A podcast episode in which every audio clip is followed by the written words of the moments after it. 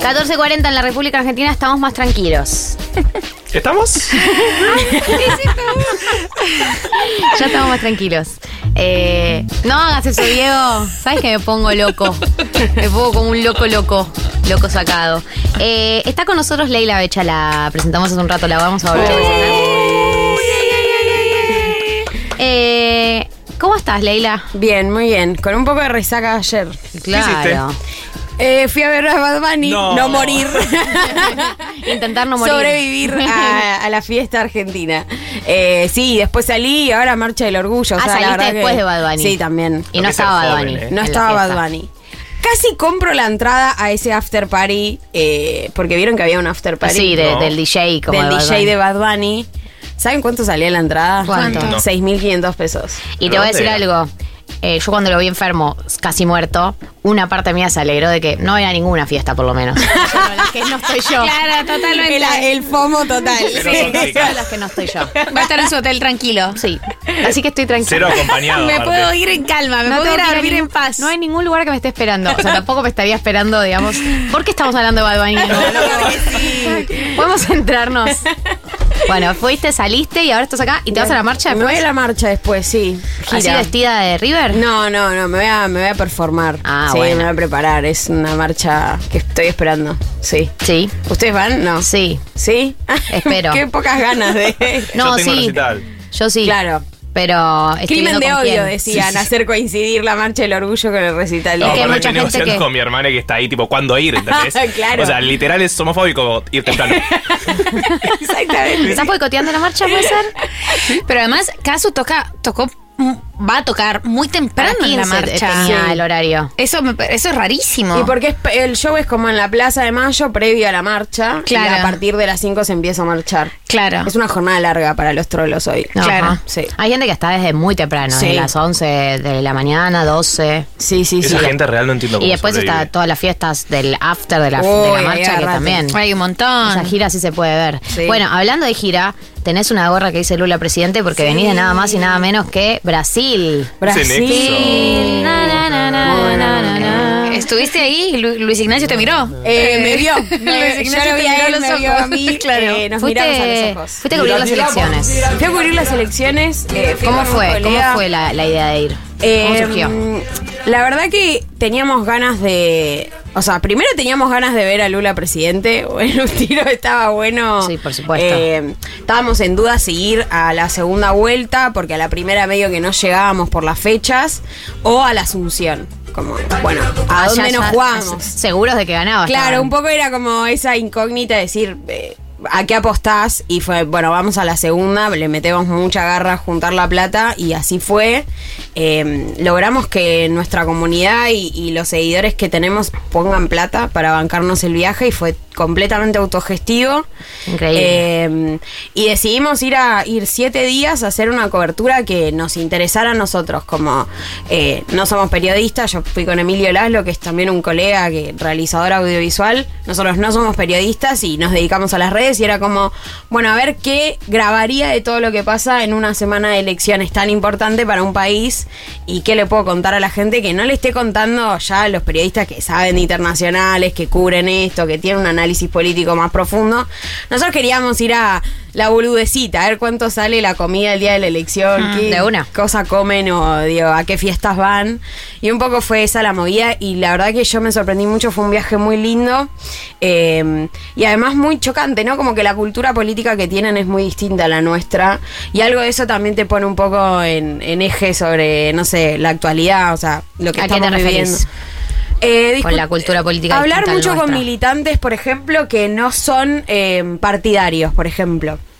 Y que no te van a decir que son eh, del PT o que tienen adhesión al PT, sino como eh, entendían que se estaban jugando un montón de cosas y, y sabían mucho de política, como que estaban muy interiorizados en las discusiones de la interna en la coalición que había armado Lula y en todo lo que había hecho Bolsonaro. Y esas conversaciones a mí me parecía que eran muy nuestro 2019. Bien. Había algo ahí de...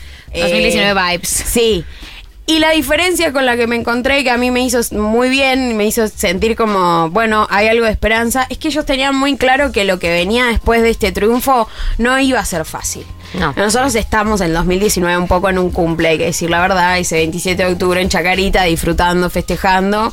Eh, el mismo 10 de diciembre también fue una fiesta, pero creo que ellos están...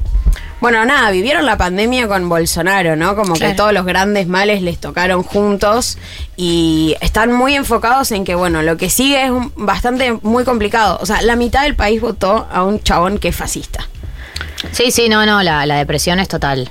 De ser, de- me imagino que debe ser difícil de, de lidiar con eso. Sobre este tema, eh, vimos un montón de noticias circulando sobre la violencia política que se vio en estas elecciones, que obviamente llegaron los casos más extremos, pero como ciudadana de a pie eh, y como joven, ¿cómo se percibía esa violencia en las calles? ¿Vos la percibías? ¿Había algo de en algún momento cruzarte con bolsonaristas y decir, sacarte algo de Lula? Como sentir otra percepción de la violencia política distinta a la de Argentina? Eh, no, yo creo que ellos la tienen muy naturalizada. O sea, el hecho de que puedan portar armas ya es un dato que me parece que nosotros no podemos normalizar. Como que si me decís cómo lo sentís en comparación, y bueno, la verdad que la viven diferente. O sea, que puedan Sí. tener armas de ser naturalmente algo que te condiciona para la vida. De ahí en adelante, la verdad que yo tampoco quiero caer, no sé, recorrí 15 cuadras de Sao Paulo. Tampoco es que soy la expresión y en un barrio medio careta, Claro. como que la verdad que no sé si ahí pasaba lo que pasaba en el resto. Sí, hablando con un montón de, de pibes y de jóvenes que eran de Brasil o viajaban para las elecciones, que había una lectura de, bueno, en el interior de Sao Paulo y en todo el interior de Brasil hay algo con eh, el control más territorial que tienen las fuerzas paramiliciales eh, y parapoliciales en los territorios, como un estado paralelo donde ahí la violencia está recontra legitimada y es la única manera en la que se hacen las cosas.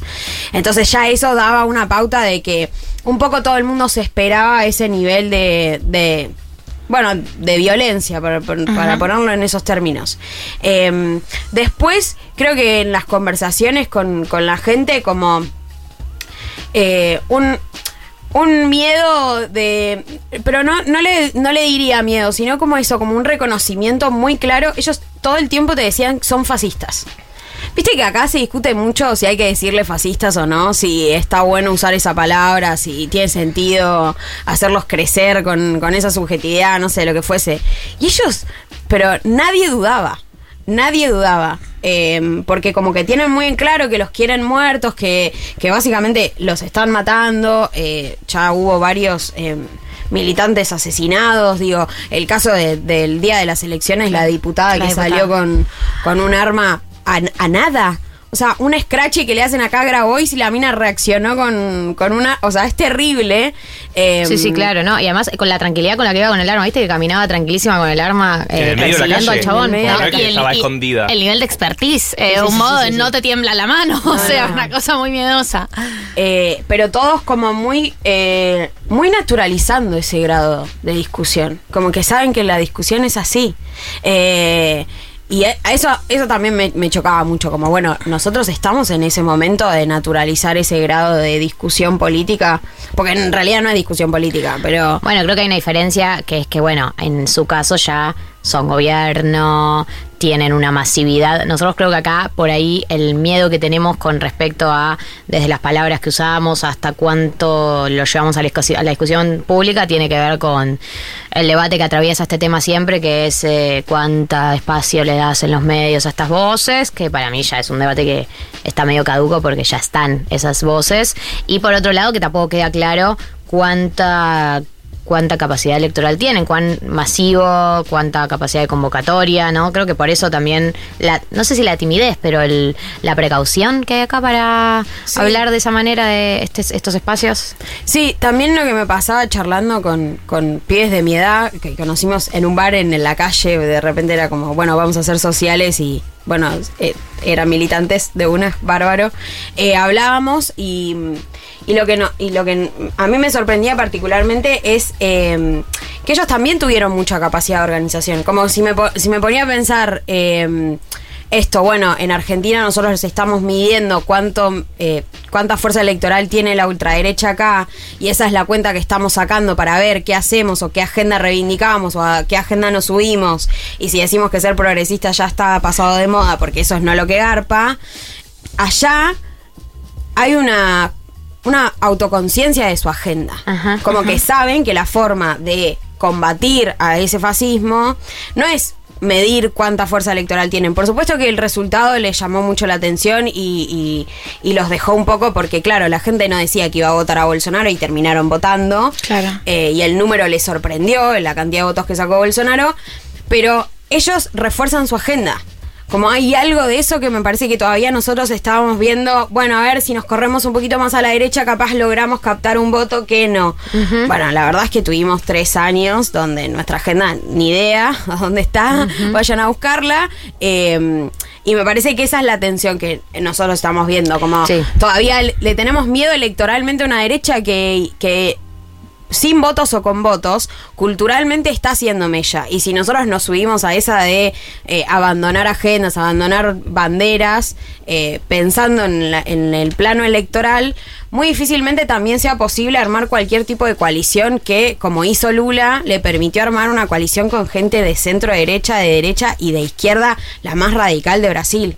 Claro. Y esa coalición le ganó al fascismo brasilero y esa es la lectura que, que hacen ellos. Ajá, Lo- eh, sí, no, pensaba eso sobre lo que vos decías puntualmente, que Lula también tuvo que girar igual Giró. con respecto a las cosas que plantea por ahí desde las bases, desde la militancia. No es así, pero es algo que está pasando en muchos líderes políticos de acá, y de la región, del mundo. O sea, no podemos olvidar, que la- no, digo, no podemos olvidar no para hacer una crítica, sino como una cuestión de observación de esto mismo. Y es interesante que justamente se mantenga como, como esa diferencia entre las bases y él, pero la declaración en el, en el debate a mí me impactó muchísimo porque me pareció muy, muy anacrónica, modo, no estoy de acuerdo con el aborto, creo en los hijos, o sea, también una cosa muy eh, un discurso hacia, hacia quienes y bueno, todo el diálogo que tuvo con los evangelistas, a mí no me parece malo, me, me parecía absolutamente necesario, pero sí hay una disociación entre el discurso de Lula en, en- a lo público eh, y, y lo que vos estás narrando de sus bases. Sí, hay una diferencia también que es que mm, en Brasil no, no, no existe un movimiento feminista como en Argentina, Claro. por ejemplo. O sea, nosotros medio palo de, de millones de pibas eh, marchando pidiendo el aborto no es algo que se ve particularmente en Brasil. Eh, nosotros el día del debate fuimos a un bar eh, del MCT eh, a verlo, la gente la revivía. Y cuando fue la, la situación en contexto charla sobre el aborto, debate sobre el aborto, la, la militancia estaba como, como, como que sí, resignada. Como que Claro. sabían que esa Claro. era la- Que esa, que esa, Que eso es lo que había que hacer. Esa batalla no, Sí. no es por ahí. Sí, creo que, eh, no sé, es, es como lo siento muy complicado. Es complicado. A ver, nadie acá se va a poner eh, purista de nada. Todos sabemos que hay contextos y momentos para llevar a. Nosotros también tuvimos un contexto que, más allá de lo que fue la, la cuarta ola feminista acá, eh, aprovechamos un contexto histórico para sacar la ley. Digo, no, no hubiese sido lo mismo en cualquier momento. Ah, Hubo algo muy puntual de lo que pasó acá, que, que no necesariamente se tiene que replicar en todos lados, pero, pero bueno, yo sí, sí me parece eh, que me parece que igual lo tienen claro todos, que es que, que Lula haya ganado las elecciones es un alivio muy grande, muy, muy Claro. grande, que hay que poder disfrutarlo unos días por lo menos, unas semanas por lo menos, y después viene el infierno que es gobernar en este momento del mundo, ¿no? Sí. Y en este momento de América Latina, eh, a nadie le puede ser fácil gobernar y, y- y mantener sus ideas. Cual, digo, yo creo que hay agendas que están siendo corridas por derecha, pero en general es, es difícil mantener cualquier agenda porque te corre las circunstancias en las que gobernás. Nosotros, a nosotros nos corre el FMI y a ellos les correrán sus situaciones puntuales, digo, pero te, te- es muy difícil tener como la comodidad para llevar adelante el gobierno que planificaste. Sí, a la vez Lula tiene, tiene mucha cancha. Él cuando llegó la primera vez a la presidencia tam- eh, no tenía un programa de Claro. izquierda, así, se- o sea, llegó eh, con aliados y con ministros que llevaron adelante un plan de cierta estabilización que se puede pensar bastante paralelamente a lo que hizo Néstor acá, digamos. No, no- vos lo veías y no decías, tipo, este chabón es de izquierda. Creo que él tiene, él es un líder nato, pero internacionalmente, entonces hay un a- y, a- y que además sea el presidente, porque acá tenemos el dato de que nuestra conductora es la vicepresidenta, que además sea el presidente habla un poco de, bueno, tiene cierta capacidad de conducir el proceso, de último. Sí. Digo, si, si hay algo que tiene es que conduce la batuta y que además todo el mundo lo está mirando en esos términos. Creo que ahí le- la militancia descansa mucho en eso, pero también eh, esto como traigo charlas de con militantes, ¿eh? Obvio. Eh, lo que me decían es eh, Simón Tibet, que es la, la, mm, la- la que sacó cuatro puntos en la primera vuelta y que después se puso la campaña al, al hombro y salió a, a- a- a pedir el voto de Lula, es una, era una candidata de centro derecha, como lo más tradicional, muy centro derecha. Estamos hablando de derecha para nosotros. Eh, y lo que nos decían es, nosotros le preguntamos como, che, ¿la ven en algún ministerio? Como que después de ponerse la campaña al hombro y aportar los votos que le faltaban a Lula, imagino que habrá alguna coalición. No, no, ella, después de que gane Lula, que asuma el primero de enero, va a empezar a hacer oposición. Y había una lectura ahí de, bueno, están jugando quizás a armar un esquema más democrático Claro. del sistema, que es tratar de correr de la conducción política de esta derecha eh, a Bolsonaro, que es antidemocrático, y tratar de ponerla a ella. Y que lo que sabían es que Lula va a tener cuatro años para gestionar y que esos cuatro años van a ser muy claves, pero porque tienen que sentar las bases de vuelta de construir el sistema democrático que para ellos está roto. O sea, ellos- la lectura es, nosotros volvimos a recuperar la democracia, lo cual es bastante fuerte. Creo Claro. que nosotros no pensaríamos de esa No, forma. no, no, eh, no, no. Incluso cuando la quisieron matar a Cristina, que era como, no. uno podría decirlo, pero la verdad es que eh, ahí está la esperanza de ellos también, ¿no? Eh, como decir, bueno, se recupera la democracia y, van a jugar, digo, porque también son militantes y, y- y para eso están. Imagino que con un poco más de expertise. Estamos hablando con Leila Becha. ¿Cómo te defino? Comunicadora, te puedo decir.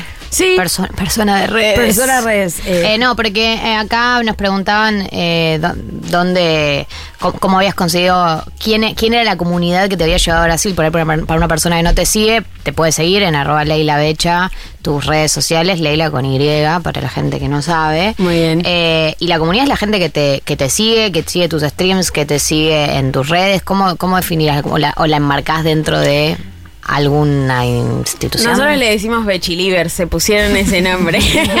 Me da un poco de cringe, pero es divertido. Está bien. Eh, sí, sí, o sea, yo arranqué como haciendo cosas bastante sola. Ahora laburo en gelatina con Pedro Rosenblatt y, y tengo algunos proyectos, pero en general como que la gente eh, sigue, sigue lo que hago a donde esté y eso para mí tipo es alto orgullo porque la verdad que eh, poner plata por un proyecto, yo sé que a veces es una boludez, pero hay un compromiso. no. Yo soy socia de Futurock y digo, che, porque banco, Claro. eh, porque banco y quiero es que sigan que- haciéndolo. No, y es algo que uno piensa antes de tomar la decisión. Yo no pongo ahorita en todos los medios que consumo. Total. Incluso en, los, en varios consumos que lo piden, digamos, como que uno toma la decisión con un compromiso. Te- no sé, pienso, yo también lo pienso con los medios de los que forman parte varios que tienen suscripciones, que sí es un orgullo que una persona tome la decisión de poner plata en vos Sí. todos los meses en este país. Y es algo medio nuevo también. Creo que nuestra generación vino a romper con eso. Y ahí te quería consultar cómo nació de vos. Como encarar para ese lado, porque claramente es una búsqueda tuya, ¿no? Sí, sí. eh,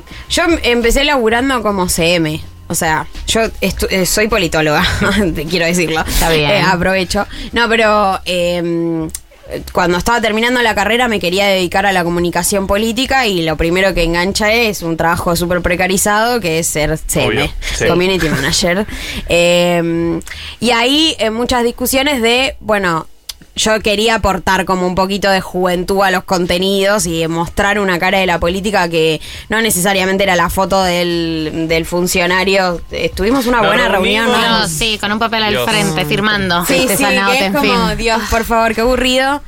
Y no me dejaban hacer grandes cosas, como que no tenía tanta libertad. Y empecé a hacerlo paralelamente en mi cuenta, como que dije, bueno, ya fue, voy a usarla para esto.